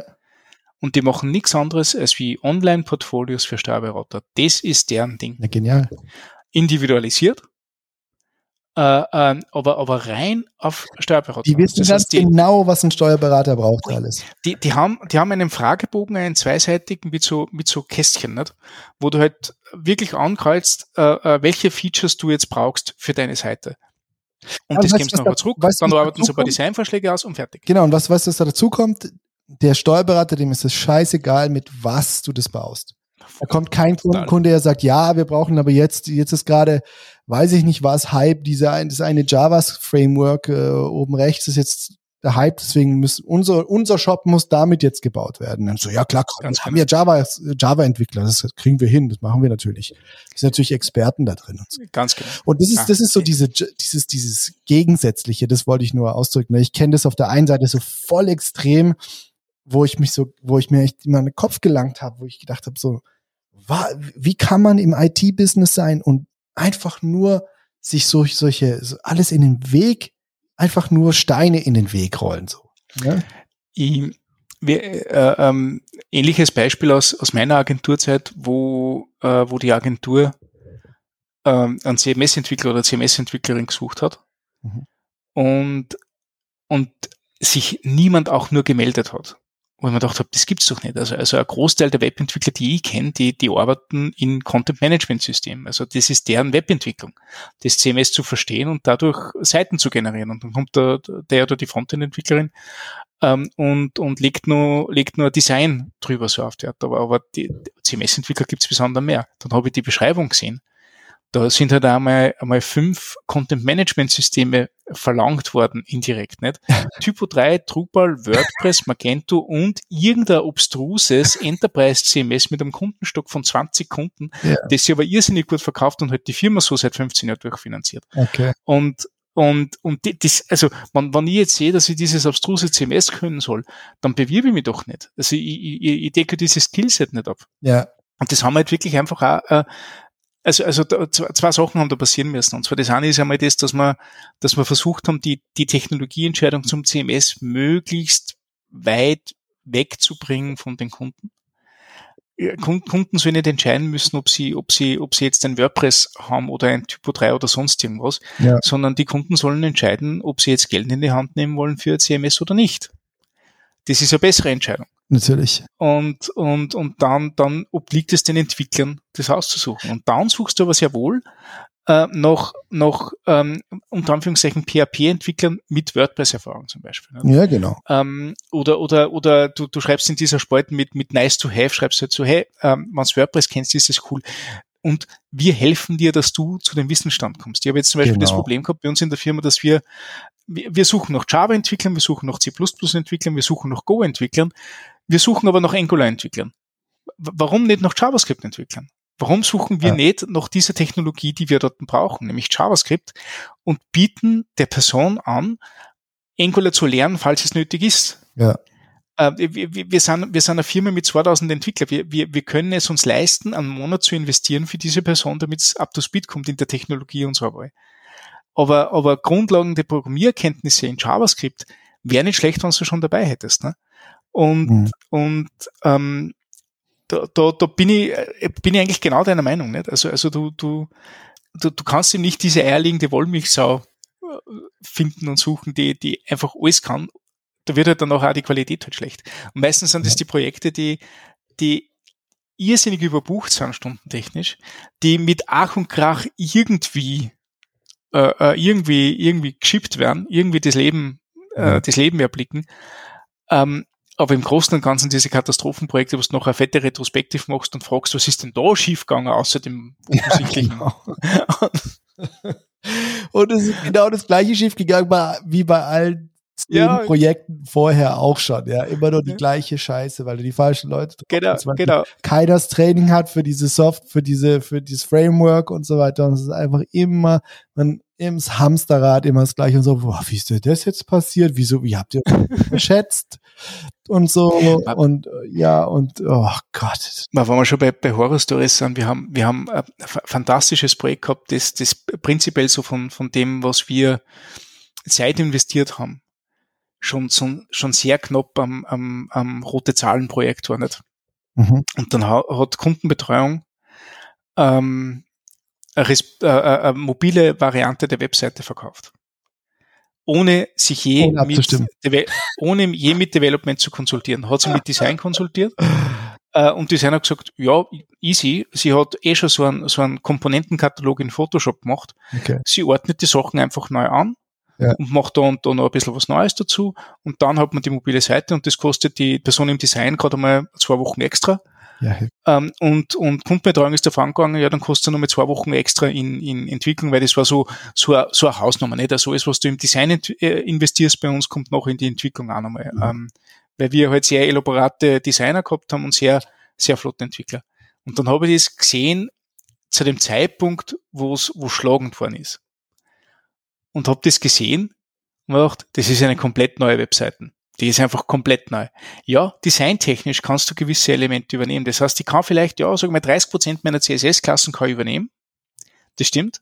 Die anderen ja. Sachen können alle neu machen. Da sind User, User Experience Komponenten drinnen oder Workflows drinnen, die komplett anders funktionieren. Und die schlimmste, nachdem es eine mobile Webseiten ist, kehrt einmal äh, User Agent Sniffing am Host aufgesetzt, kehrt ein zweites CMS hochgezogen, beziehungsweise kehrt ein zweites Templating fürs CMS hochgezogen, das einfach in dem CMS noch nicht existiert hat. Yeah. Das heißt, da, da, da hat Infrastruktur hat, hat geschaffen werden müssen, die, damit das Projekt überhaupt leben kann, weil, weil wir nicht darauf vorbereitet waren, dass das kommt. Wahnsinn. Und das, das Traurigste bei der Geschichte war das, dass wir aber weil wir ein paar findige Entwickler und Entwicklerinnen gehabt haben, dass die Leute das schon aus, aus, aus einer Überzeugung schon responsive gemacht haben. Das heißt, du hast schon eine mobile Variante gehabt durch das responsive Layout, das wir gemacht haben. Das haben wir aber nicht verkauft, deswegen haben wir es nicht einschalten dürfen. Ah, krass. das ist irre, oder? Das ist, also das ist, das ist die ärgste, die ärgste Horrorstory, die ich je in einem Projekt gehabt habe. Ja. Horror, das, äh, äh es, ist, es ist ja lustig, nicht? Also ich habe ja, mhm. ich habe ja irrsinnig viel gelernt dabei und, und das ist eine, eine tolle, spannende Geschichte und wir sind mit einem blauen Auge davon gekommen und wir haben Gott sei Dank nachher die Workflows geändert. Das ist ja immer das Schöne, wenn du, wenn du mit so einer, mit, also wenn, wenn du in so eine Situation kommst und du, du, du lernst aus den Fehlern und kannst das verbessern und ich bin mir jetzt sicher, dass die, die Kolleginnen und Kollegen jetzt, jetzt mehr wissen und, und was anderes wissen, ja. wie dort passiert ist. Aber es ist halt einfach so ein fantastisches Paradebeispiel, wie, wie schrecklich Wasserfallabläufe sind, wie schrecklich nicht, nicht konsultieren mit der Technik ist, nicht? Ähm, und, und wie, wie vielseitig sowas sein kann und wie umfangreich sowas sein kann und wie wichtig es ist, dass du die richtige Technologieentscheidung nimmst. Ja. Und ja, also ich, ich kenne die Seiten, sie ist immer noch online und ich kann immer nur mit einem, mit einem Konsolen-Hack äh, das Responsive Layout einschalten und ich nehme das tausendmal lieber her als wie die tatsächliche mobile Variante. aber, aber ja, es ist, es ist halt einmal so passiert. Kann man nichts machen. Heftig, heftig. Oh man. Ja, da, es fühlt sich, ich bin da ja, ich bin da irgendwie äh, äh, posttraumatische Störung und solchen Sachen noch. So, so, so, sind viele Projekte. PTSD oder was? Ja, ja, ja. Warst du je in einer Agentur? Ja, ja, ja. Also ich war, ich war ein Jahr lang in Stuttgart in einer Agentur. Hm. Ähm, da war es dann aber schon so schlimm, dass ich wirklich nach dem Jahr auch wirklich gehen musste. Ähm, ja. Und dann habe ich, dann war ich in, in Karlsruhe. Es war weniger eine Agentur, eher, also sie technischer Dienstleister, also die haben nicht genauso getickt wie eine Agentur und waren schon auch besser von der, mhm. halt, halt eine bessere Engineering-Kultur. Aber die, die Business-Struktur oder, oder die, ähm, das Business-Konzept war halt ähnlich. Ne? War, hat halt, da gab es schon viele Projekte, die so gelaufen sind, wie ich sie gerade beschrieben habe. Dass sie halt, ähm, dass man sich da nicht so wirklich drauf besonnen hat, was man denn hat an Leute, an Leuten, sondern ähm, sondern hat versucht halt, man ist dann irgendwie auch so nach Trends gegangen. Es gab irgend so ein abgefahrenes, weirdes Adobe CMS, was dann irgendwie mhm. so das, das Hype CMS war bei irgendwelchen Firmen und dann musste man das können und so und aber die haben sich, glaube ich, ganz gut gefangen und sind mittlerweile fahren sie so ein bisschen andere Filme und äh, das, das läuft, glaube ich, ganz gut für die momentan. Aber als ich da mhm. war, ja, habe ich da auch schon viel ähm, gekämpft äh, mit seltsamen, mit seltsamen Projekten, die eben echt mhm. zum Scheitern verurteilt waren von, von vornherein. Das, das Ding ist ja das, ähm, ich, ich, ich denke mal, man kann ja sehr viel schimpfen über so, so ähm, über die Agenturzeiten und ich, ich, ich mache das ja auch hier und da sehr, sehr gerne, aber ähm, ich wüsste nicht, ob ich ohne meiner Agenturzeit jetzt da wäre, wo ich bin. Also, also den, den Lerneffekt, den du in einer Agentur hast, obwohl es irrsinnig viel, viel Überstunden waren, die Bezahlung bei weitem nicht da war, wo ich, wo ich, wo ich jetzt im jetzigen Job bin, ähm, die Projekte äh, nach der Reihe katastrophal waren, ähm, auf, auf mehr auf, auf langfristige Wartungsverträge geschaut worden ist, als wie auf qualitativ hohe Projekte, wobei das, äh, ähm, das würde jetzt der Agentur, in der ich war, gar nicht, gar nicht unterstellen. Ne? Ich, ich habe irrsinnig viel gelernt und es war eine irrsinnig gute Zeit für das Skillset, das ich entwickelt habe. Ähm, weil, mhm. weil ich schon das Gefühl gehabt habe, ähm, dass ich, dass ich gewisse Muster und Techniken entwickelt habe, die jetzt, wo ich die Möglichkeit habe, auf, auf sehr, sehr langfristigen Projekten zu arbeiten, gut ausspielen kann. Und ich, glaube, dass das hauptsächlich auf einer Architekturebene geht. Äh, Gerade durch diesen Stress, gerade durch diese Hektik und so weiter, musst du halt die Umgebungen schaffen, wo du schnell zu deinem Ziel kommst und sehr eindeutig ist, was, was dort passiert. Und du hast zwei Möglichkeiten. Entweder du bist alleine, da machst du das einfach gerade so, wie es der Hirn dir, dir, dir ansagt und nachdem du eh die einzige Person bist, die darauf arbeitest, weißt du eh, um was in dem Projekt geht. Oder du musst mit anderen Leuten mitarbeiten. Dann musst du Dinge schaffen, die einfach so einleuchtend sind, damit sie die Frage gar nicht stellt, wo was hinkommt und wie was zusammen, zusammen funktioniert. Und das habe ich, glaube ich, in, in dieser Qualität nur durch meine Agenturzeit gelernt. Und deswegen, also ich, ich möchte es nicht wissen. Ich, ich, es waren fünf Jahre und die waren irrsinnig gut und irrsinnig spannend und da waren ein paar Horror-Stories waren, das war schon, war schon eine coole Zeit. Aber es ist ja gut, dass es nachher vorbei ist. Also ewig würde ich, würde ich das nicht machen. Mhm.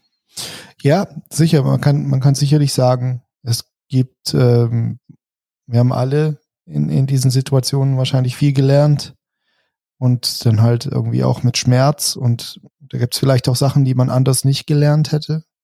Kann, mhm. kann, kann gut sein.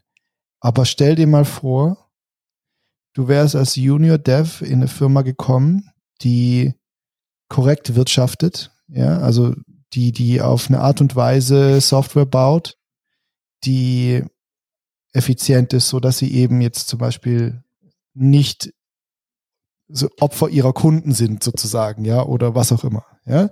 Also ordentlich wirtschaftet. Fokussiert ist, wenn es darum geht, was sie anbieten. Ja, weil, weil prinzipiell ist eine Agentur, die einfach blind sagt, wir haben die und die Entwickler, wir können alles, was PHP oder JavaScript oder was auch immer ist, mhm. ne, abdecken. Das ist einfach betriebswirtschaftlich falsch. Ja, mhm, das, mhm. das ist wie, als wenn ich jetzt, ist wie wenn, wenn, wenn jetzt jemand Nike Air, ein Nike Air Verkäufer, ja, hergeht und die Nike Air Sohle nicht erklären kann. Verstehst du, was ich meine? der ja, Verkäufer, die Schuhbänder sind grün. Genau. Der, der Verkäufer, ja. der die Nike Airs verkauft, ja, der weiß ganz genau, warum die Nike Air Sohle so und so ist und was geil an der Sohle ist und warum mhm. der Schuh so gut ist und warum wir den Schuh so machen, wie der ist oder was auch immer, ja. Oder das heißt, mhm. ist egal was. Ich, normalerweise weiß derjenige, der das Produkt verkauft, ganz genau, was das Produkt kann. Und bei diesen Agenturen, bei denen das so läuft, und wie gesagt, da gibt es Ausnahmen, äh, rühmliche Ausnahmen, aber bei den Agenturen, wo es eben so läuft, da weiß die eine Hand nicht, was die andere macht. Da weiß der Sales-Typ nicht, was das Produkt ja. ist. Und wenn du dir ja. vorstellst, du wärst als Junior in eine Firma gekommen, wo, wo das aber stimmt, wo der Sales-Typ ganz genau was er weiß, was er verkauft und du dann in den Unternehmen kommst mit Entwicklern, die die viel weiter, die viel weiter sind als du, weil du hast bei solchen Agenturen in der Regel dann auch nicht unbedingt die Top-Entwickler immer drin, ne? Weil viele gehen einfach dann, sehr früh, weil sie sagen, okay, so kann ich nicht arbeiten. Ja. Und du hast dann leider manchmal auch ähm, so einen Schlagentwickler, die es eben auch gibt, die einfach viel mit sich machen lassen ähm, und dann halt jammern, aber auch nicht gehen. Ja. Mhm, mhm, Also so, mhm, so kenn, so kenn ich das halt auch so ein bisschen, ja. Nicht alle, Ja. aber du hast halt so, du hast halt einige davon. Und, und es, Ja. es ist manchmal schwierig, ähm, Leute zu halten, die wirklich gut sind.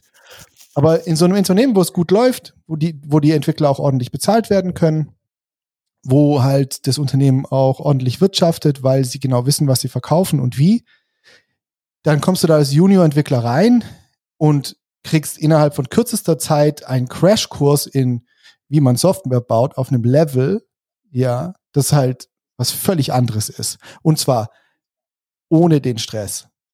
Ja. mhm. Da lernst du vielleicht manche Sachen nicht, die du halt unter dem Stressfaktor vielleicht gelernt hast.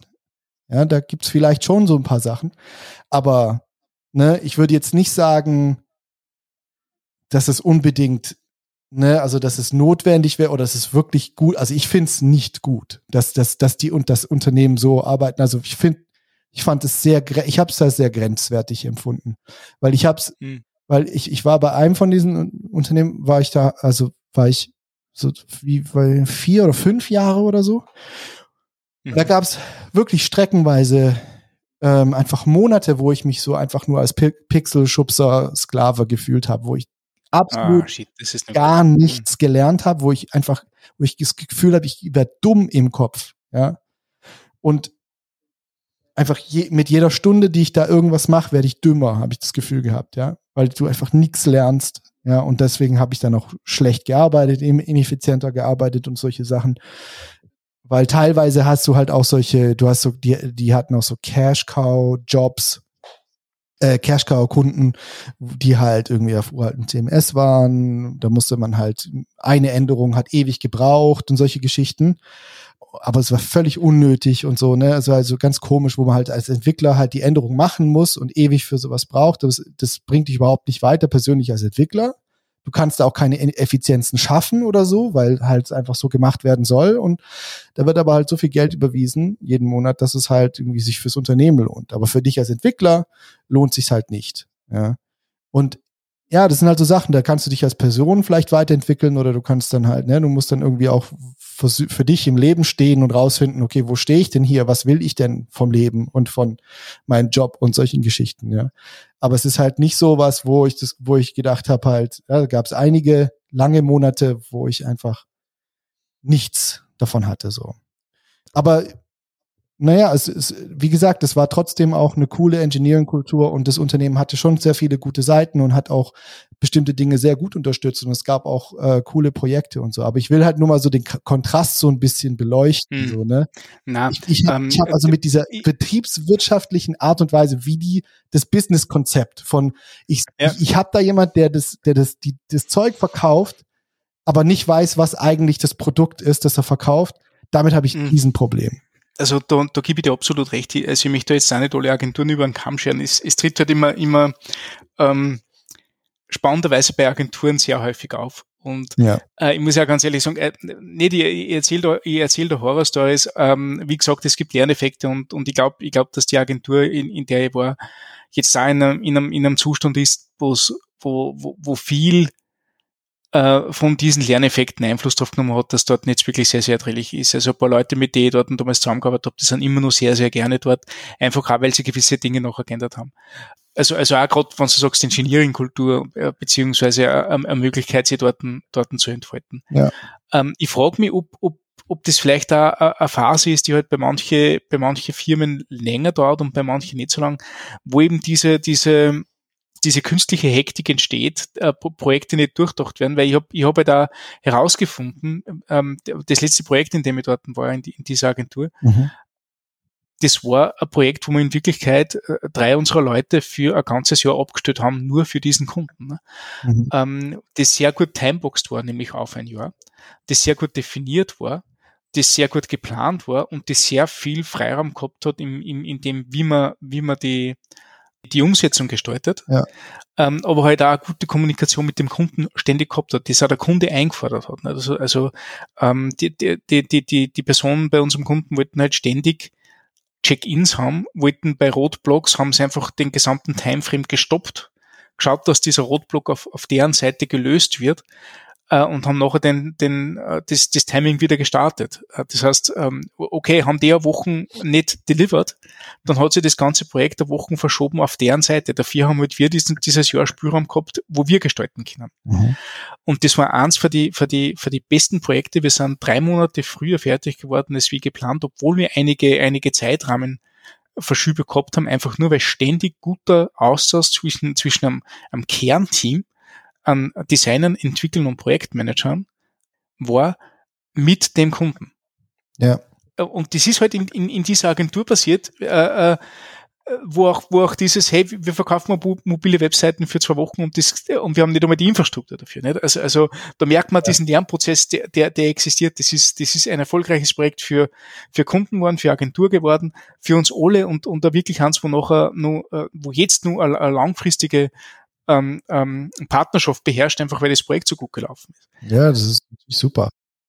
Und ich frage mich halt, ich, ich frage mich halt da ernsthaft, ob das vielleicht, naja, was der, die, die, die, die Pflegeljahre, nicht? Also das passiert halt. Du, du kommst halt ja. in, einen, in einen Zustand, vielleicht, vielleicht auch durch Wachstum, ich weiß nicht, vielleicht, vielleicht erreichst du einen, einen Punkt, wo du, wo du, wo du so viele Menschen in deinem Team hast, dass du, dass du ähm, nicht damit rechnest, dass die, die, die, das, das Management vielleicht so viel mehr Zeit und so viel mehr Zeit benötigt, ähm, dass du zu diesem zwischenmenschlichen Austausch gar nicht mehr kommst, damit sie die Dinge, die sie normalerweise am Gang erledigen oder weil man kurz gemeinsam bei der Kaffeemaschine steht, äh, nicht mehr so ergeben, sondern, sondern formalisiert werden müssen, beziehungsweise über, über gewisse äh, Meetings, Methoden, äh, Techniken ab, abgearbeitet werden müssen. Ja.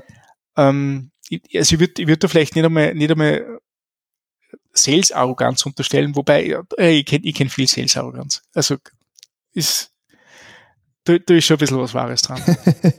ja, also ich weiß, also das, wie gesagt, also ich habe das, glaube ich, habe das auch so wahrgenommen, dass da, wo ich, wo ich vorher war, dass da, dass sich da auch viel verändert hat und auch viel ähm, anders gelaufen ist. Und das, was du sagst, also später dann anders gelaufen ist, aber was du da sagst, ähm, dieser Punkt des Wachstums und das dann eben einfach du, ha du hast viele Leute, du hast, bist auf eine bestimmte Art und Weise groß geworden als Unternehmen ähm, und als Agentur oder als, als Dienstleister. Und plötzlich hast du so ein Jahr oder zwei oder so, wo die Aufträge runtergehen. Und da passiert sowas natürlich schon. Also, wo du, mhm. da ist es dann, also wenn du dann halt versuchst, irgendwie die Leute doch alle, äh, du willst, du willst niemanden entlassen und so, und, und du musst irgendwie einfach schauen, dass Geld reinkommt und so. Da kann das natürlich passieren, dass du gerade solche Pflegeljahre, wie du sie nennst, äh, vielleicht hast ähm, und dann dich wieder fängst, wenn es dann wieder besser läuft oder wenn du dich dann auch irgendwie noch mal in dieser in in in deiner in deiner neuen Größe auch besser findest. Ähm, das kann durchaus sein, dass es äh, damit was zu tun hat, auch ja. Dadurch kann man das auch ein bisschen wieder relativieren, ja, dass es eben mhm. auch öfters wahrscheinlich so läuft. Gut gewirtschaftete Unternehmen machen wir gute Projekte, wo sehr viel, sehr viel äh, ähm, Umsatz rausschaut und sehr viel Gewinn rausschaut und nutzen das als Polster für Innovation und eigene Produkte in Zeiten, wo nicht so viele Aufträge sind. Ja, genau, das war auch immer das, was ich, was ich, wo ich mich, mich dann auch gefragt habe, so hey, oder wo ich immer da saß und dachte so, du hast so viele Entwickler, ja, in deinem Ding und du hast so Monate auch. Also typisch, typischerweise im Jahr, im, in der Regel so Monate, wo man relativ wenig zu tun hat. Warum setzt du da nicht irgendwie zwei, drei, vier Entwickler zusammen an einen Tisch und machst irgendein geiles Produkt? Löst ein Pro Problem für dich, für, für irgendeinen Kunden oder, oder für die, für die Agentur selber und verkauf und schaust, wie du das Produkt dann irgendwie verkauft bekommst oder irgendwas. Ähm, Ideen gibt's ja genug, nicht? Jedes Thema, das dir im letzten Projekt auf die Nerven gegangen ist. Ja, genau. Nee, es gibt. Löst, löst es. Ja, ja. Aber selbst war, aber das war, ja, genau. Aber du brauchst halt, ne, gewisse Art und Weise zu wirtschaften muss man, muss da sein, damit dieser Überschuss da ist, damit du das dann auch leisten kannst. Hm. Ja. Ja. Das finde ich dann auch spannend. Dann finde ich aber auch diese ganze Dienstleistersituation auch spannend, wenn du dann, wenn du auch über eigene Produkte nachdenken musst und nicht nur so 100% abhängig bist von, von äh, Aufträgen, Dienstleistungsarbeit. Finde ich das schon cool. Und es glaub, gibt schon einige, die das auch so machen. Oder dann auch herauswachsen ne, zu einer, in eine Produktfirma über, äh, transformieren von einer Dienstleistungsfirma. Das sind dann irgendwie die coolen Beispiele. Mhm. Gut, so. Wir sind am Ende angelangt, glaube ich. Ich, ich denke, ja. Äh, jetzt haben wir, haben wir sehr genug geschwafelt. Jetzt haben wir über, über, über die gesamte React-Community, über, über die Ausbeutung der schwarzen Kultur-Community auf Clubhouse, ja. über soziale Medien, über Refactoring, über ähm, Agenturen, über Betriebswirtschaft gesprochen. Wow, ich glaube, wir haben, wir haben sehr viel reingebracht in so eine Episode heute. Wir haben alles drin. Aber wir haben auch cool. wieder äh, über viele, viele Sachen äh, wieder über die gleichen Themen gesprochen. Also wir, wir reden eigentlich fast jedes Mal teilweise über die ja, gleichen Themen. Next und Tailwind aber kommt immer rein. Tailwind, ja. Next, Guillermo Rauch. Ähm, aber dafür aber immer mit einem anderen Blickwinkel, neu beleuchtet. Ja, das stimmt. Und so. Das stimmt. Also, das stimmt. Ja, ja. ich, bin, ich bin gespannt. Also mal schauen, was wir das nächste Mal machen. Ich finde das, ich das cool, wenn wir sagen, wir, wir, wir zwicken uns zwei, drei Artikel raus oder so ja. und, und, diskutieren die. Ähm, ich, ich, kann auch gerne mal so, nachdem ich jetzt wieder so ein bisschen in Richtung Systemsprachen gehe, kann ich da mal so einen, so einen Eindruck geben, wie das eigentlich jetzt nach zehn Jahren Frontend als Hauptgebiet wieder ausschaut, jetzt wo ich so Richtung Backend gehe und, und wieder, wieder auf Systeme denke und wieder auf einmal mit, mit ähm, Speichermanagement zu tun habe. Ja, ja, ja. Ähm, das sind, sind Dinge, die mir gerade sehr stark widerfahren. Gerne, ja wo, wo, ich, wo ich auch gerne mal so ein bisschen aus dem Nähkästchen plaudern würde. Aber ich glaube, da brauche ich nur ein bisschen mehr, da brauche ich nur ein bisschen mehr Erfahrung. Ja, und wir können auch mal, wir können auch irgendwann mal über Bitcoin reden. ja, genau. Das schreibe ich jetzt in die Schaunotizen alleine für einen SEO-Boost, den wir jetzt kriegen. okay, cool. ja, okay, die Blockchain, das ist so eine fette Lego-Ketten, die ich um meinen Hals trage. ja, genau. Ähm, aber ich, ich finde das Thema tatsächlich interessant. Ja, guti. Alles klar. Alles klar. Dann, Dann gute Nacht und äh, auch Tschüss an die Hörer. Macht's gut. Wir freuen uns wieder über äh, Kommentare. Und äh, das war's. Das war's.